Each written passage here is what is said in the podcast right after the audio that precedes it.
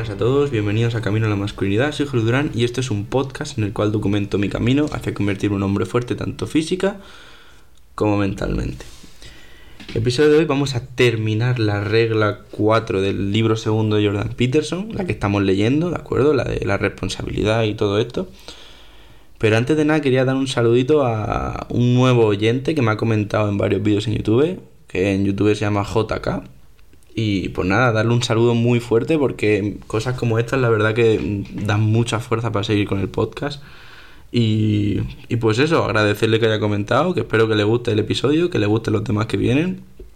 Y nada, que esto es un mensaje para todos. Si tenéis algún colega que pensáis que le puede gustar el podcast, pues mandárselo si os ha servido alguna vez, ¿de acuerdo? Porque mi objetivo al fin y al cabo es esto, llegar a la mayor gente posible que esté pues en nuestra misma situación, somos hombres normalmente jóvenes que queremos ir para arriba y estamos hartos de vivir una vida de mierda. Entonces, pues si podéis dar un, echar una mano con esa, esa tarea de conseguir a más gente y conseguir que más personas pues escuchen este mensaje, pues de puta madre. Así que una vez dicho esto, eh, os voy a leer el fragmento que nos queda, que queda poquito ya, y os lo comento y os digo que tengo pensado respecto a Jordan Peterson, ¿de acuerdo? Así que vamos con ello. ¿Os acordáis de Pinocho? Cuando Gepetto quiere transformar su títere de cabeza hueca en algo real, primero alza la mirada al horizonte y pide un deseo a una estrella. Es la misma estrella que anuncia el nacimiento de Pinocho al comienzo de la película, y su luz se refleja en la medalla de oro que se concede a Pepito Grillo al final. Es la misma estrella, en términos simbólicos, que anuncia el nacimiento de Cristo en la oscuridad más espesa. Gepetto se fija en la estrella y pide un deseo. Su deseo es que la marioneta, controlada con cuerdas por otra persona o ente, se vuelva real. El cuento del títere y de las tentaciones y pruebas que va superando es un drama psicológico. Todo lo comprendemos, aunque no siempre seamos capaces de verbalizar esa identificación. Si quieres dejar de ser una marioneta, de ser un pelele a manos de cosas que no entiendes y quizás no quieras entender, tienes que alzar los ojos por encima del horizonte, proponerte un objetivo trascendental. Entonces, todos los subsistemas o subpersonalidades que, de lo contrario, buscarían su propia satisfacción fragmentaria, se someterán a los auspicios de lo verdaderamente ideal. La consecuencia será un compromiso que acerque lo fundamental lo total. En esas condiciones, todas las partes de ti se subirán al carro. Ese es el equivalente psicológico al monoteísmo. Ese es el surgimiento del yo superior que podría ser el auténtico servidor de Dios, en cualquier realidad metafísica que pueda esconderse bajo lo que nos resulta obvio a los, ciegos y, a los ciegos y débiles mortales. ¿Cuál es el antídoto del sufrimiento y la maldad de la vida? El objetivo más eminente posible. ¿Y cuál es el prerequisito para perseguir el objetivo más eminente posible? La disposición a adoptar el máximo grado de responsabilidad, incluyendo las responsabilidades que otras personas se quitan de encima o no asumen. ¿Por qué tendría que cargar yo con eso? Me estaría sacrificando y solo me buscaría problemas, podrías decir. Pero, ¿por qué estás tan seguro de que no quieres llevar algo pesado a cuestas? Es innegable que necesitas distraerte con algo pesado, profundo y difícil. Así, cuando te despiertes en medio de la noche y te salten las dudas, tendrás algo en lo que escudarte. Tendré muchos defectos, pero al menos estoy haciendo esto, al menos cuido de mí mismo, al menos soy de utilidad para la familia y otras personas de mi entorno al menos me muevo, escalo a trancas y barrancas con la losa que he aceptado. De esta forma puedes lograr cierto nivel de autoestima real. No es un mero constructo psicológico superficial que guarda relación con cómo te ves a ti mismo en el momento. Y no es solo psicológico, también es real. Tu vida adquiere un propósito de manera directamente proporcional al grado de responsabilidad que estás dispuesto a asumir. La razón es que ahora estás comprometido de verdad con mejorar las cosas. Estás minimizando el sufrimiento innecesario. Estás animando a quienes te rodean, predicando con el ejemplo y la palabra. Estás refrenando la maldad en tu propio corazón y en el corazón de los demás. Un albañil puede cuestionar la utilidad de colocar ladrillos monótona, monótonamente, uno detrás de otro. Pero tal vez no esté solo colocando ladrillos, quizá esté construyendo una pared. La pared puede ser parte de un edificio y el edificio de una catedral. Y el fin de la catedral es glorificar el bien supremo. Por tanto, cada ladrillo colocado es un acto que participa en lo divino. Y si lo que haces en tu día a día no es suficiente, es que no estás intentando construir la catedral que corresponde. Y el motivo es que no estás aspirando lo bastante alto. Porque si lo hicieras, experimentarías el significado relacionado con tu objetivo, suficientemente elevado, lo cual justificaría las desgracias y limitaciones de tu vida. Si tienes algo lo bastante significativo para perseguir, estás absorto en la vida. Estás en un camino con significado. El instinto más profundo y fiable para el significado, si no está pervertido por el autoengaño y el pecado, pues no se puede decir de otra forma, se manifiesta cuando eliges la senda de la máxima virtud. Encontrar significado es señal de que estás en ese camino. Es señal de que toda la complejidad que te compone está enfilada dentro de ti y consagrada a algo que vale la pena, algo que equilibre al mundo, algo que genera armonía. Es algo que oyes manifestarte en la música. Manifestarse, perdón y en el profundo significado que ésta produce intrínsecamente. Quizás sea un punky nihilista al que le gusta el death metal. Eres muy escéptico y pesimista, no encuentras significado en ninguna parte, lo odias todo por norma. Pero entonces el guitarrista y el resto de los miembros de tu banda de death metal nihilista favorita empiezan a tocar a todo volumen las sinfonías melódicas. Joder, perdonad, ¿eh?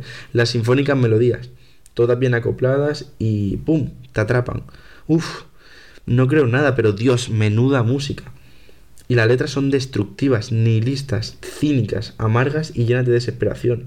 Pero poco importa, porque la música te llama y apela a tu alma y llena de un atisbo de significado. Te conmueve hasta que te fundes con las sinfonías, mueves la cabeza arriba y abajo y sigues con el compás y sigues el compás con el pie, participando en el espectáculo sin quererlo. Son esos patrones sonoros que están dispuestos uno encima de otro armónicamente, nadando en la misma dirección de forma predecible e impredecible, en perfecto equilibrio, el orden y el caos en su danza eterna. Y bailas al ritmo, por más desdén que sientas en tu interior. Entras en simbiosis con esa armonía cadente y teleridigida, y allí encuentras el significado que te sustenta. Te embriaga un instinto, un espíritu que te orienta hacia el bien supremo. Saca a tu alma del infierno y la pone rumbo al cielo. Y como está allí, a menudo te sientes desilusionado. La gente te decepciona, te traicionas a ti mismo, pierdes un vínculo importante en el trabajo, un jefe, un compañero. El mundo está patas arriba, me incomoda muchísimo. No obstante, ese mismo desencanto puede ser el indicador del destino. Denota la responsabilidad a la que se ha renunciado, cosas dejadas sin hacer, cosas que hay que hacer igualmente. Esa necesidad te irrita. Estás disgustado con el gobierno, estás amargado y triste con tu trabajo, estás descontento con tus padres y estás frustrado con todas esas personas a tu alrededor que no asumen responsabilidades. Al fin y al cabo, hay cosas que hay que hacer con gran urgencia. Te ofende muchísimo que no se haga lo que se tiene que hacer. Sin embargo, esa ira, esa indignación, es una puerta. Esa observación de la responsabilidad abdicada es la señal del destino y del significado. Esa parte de ti que apunta al bien supremo está denunciando la desconexión entre el ideal que imaginas, el ideal que te posee y la realidad que experimentas. Ahí hay una laguna que expresa su necesidad de ser satisfecha. Por tanto, puedes ceder a la furia y culpar a otra persona, porque si hay otras personas que están echando leña al fuego, o puedes llegar a la conclusión de que tu decepción es una señal de lo más íntimo de tu ser, de que hay algo malo que se debe corregir, y que tal vez debas corregirlo tú ¿Qué es esa inquietud, esa tensión, esa irritación, esa distracción? No es la llamada a la felicidad, es la llamada a la acción y a la aventura que componen una vida auténtica. Recuerda la historia bíblica de Abraham. Dios acerca a Abraham y dice, Vete de tu tierra y de tu parentela y de la casa de tu padre a la tierra que te mostraré. Y haré de ti una nación grande y te bendeciré y engrandeceré tu nombre y serás bendición. Bendeciré a los que te bendijeren y a los que te maldijeren maldeciré, y serán benditas en ti todas las familias de la tierra.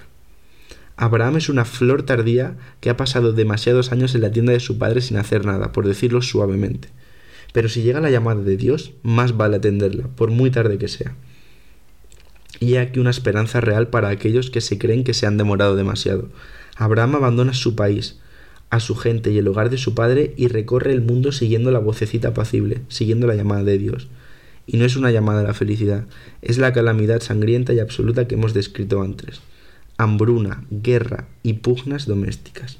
Una persona sensata a la que se le ocurriera eso, a la que le ocurriera eso, por no decir el propio Abraham, dudaría de la prudencia de escuchar a Dios y la conciencia, así como de adoptar la responsabilidad de la autonomía y carga de la aventura. Mucho mejor yacer en una hamaca zampándose unas uvas peladas al amparo de la tienda de papá. Pero lo que te llama a recorrer el mundo, a tu destino, no es la calma. Son los tira y afloja y los conflictos. Es la contienda desapacible y el juego moral mortal de los contrarios. Es probable, inevitable, que la aventura de, tu vida te frustre, decepcione y desconcierte cuando atiendas a la llamada de la conciencia, asumas la responsabilidad y te propongas a corregir el rumbo de ti mismo y del mundo. Pero allí es donde sale el significado profundo que te encauza y te protege. Es donde las cosas encajan para ti, donde las cosas que se han esparcido y quebrado se juntan, donde el propósito se manifiesta, donde lo apropiado y bueno se vigorizará y lo débil, envidioso, arrogante y destructivo se derrotará. Allí es donde se puede hallar siempre la vida que vale la pena vivir y donde la puedes encontrar tú mismo, siempre que estés dispuesto a hacerlo. Piensa que la oportunidad reluce allí donde se ha renunciado a la responsabilidad. Y bueno, chavales, con esto finalizamos la regla número 4 del libro 2 de Jordan Peterson.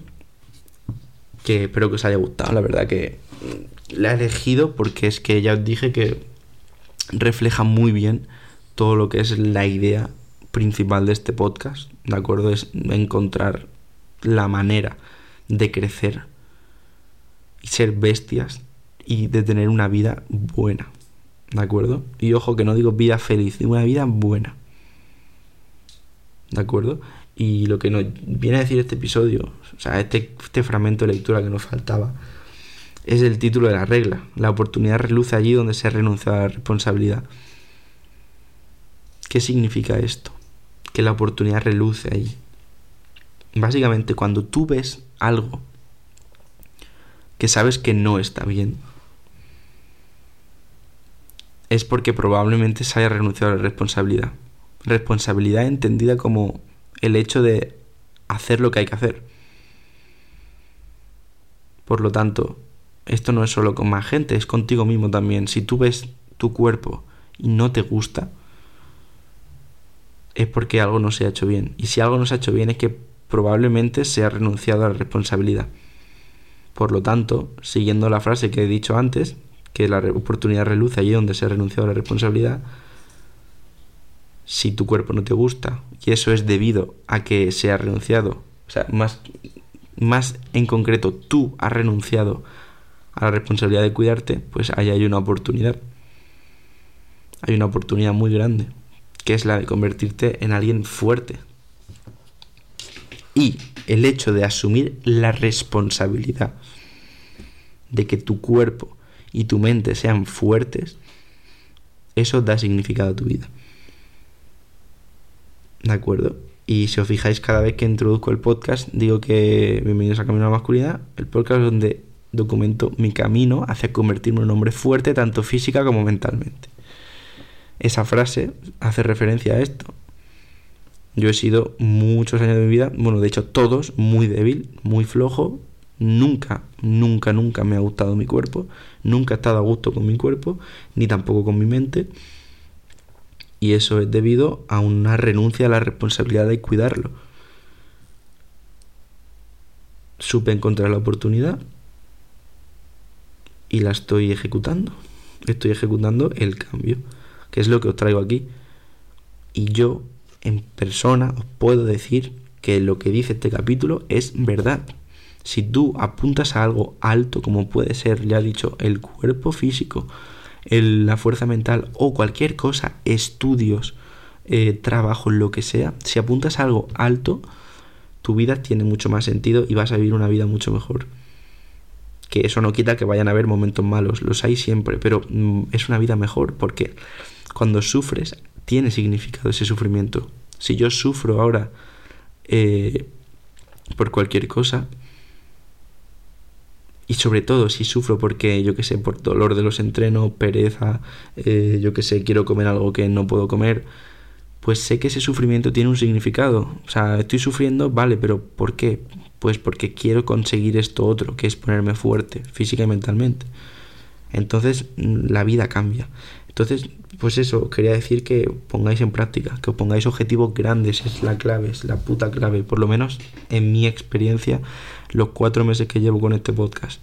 Es eso, o sea, el cambio que he vivido yo en mi vida es masivo y los meses que quedan por venir y quiero que seáis capaces de hacer lo mismo y que escuchar a lo mejor este episodio hoy os hagáis, por ejemplo, ir al gimnasio. Si no habéis ido, teníais pensado no ir, pues cosas así es lo que quiero. ¿De acuerdo? Respecto a Jordan Peterson, que os he dicho que os iba a comentar. Bueno, también quiero pediros perdón porque me he trabado varias veces en el, en el podcast, pero bueno. Aparte de eso, creo que voy a empezar a leer el libro, el 1, en orden aquí. ¿De acuerdo? He pensado quizá en empezar a traerlo o coger reglas sueltas porque he disfrutado muchísimo leyendo este fragmento, o sea, estos fragmentos, esta regla como tal. Entonces, pues creo que, oye, pues encima veo que en YouTube, pues los vídeos de Jordan Peterson suelen tener más reproducciones que los otros, así que veo os gusta. Por lo tanto, pues traeré más, ¿de acuerdo?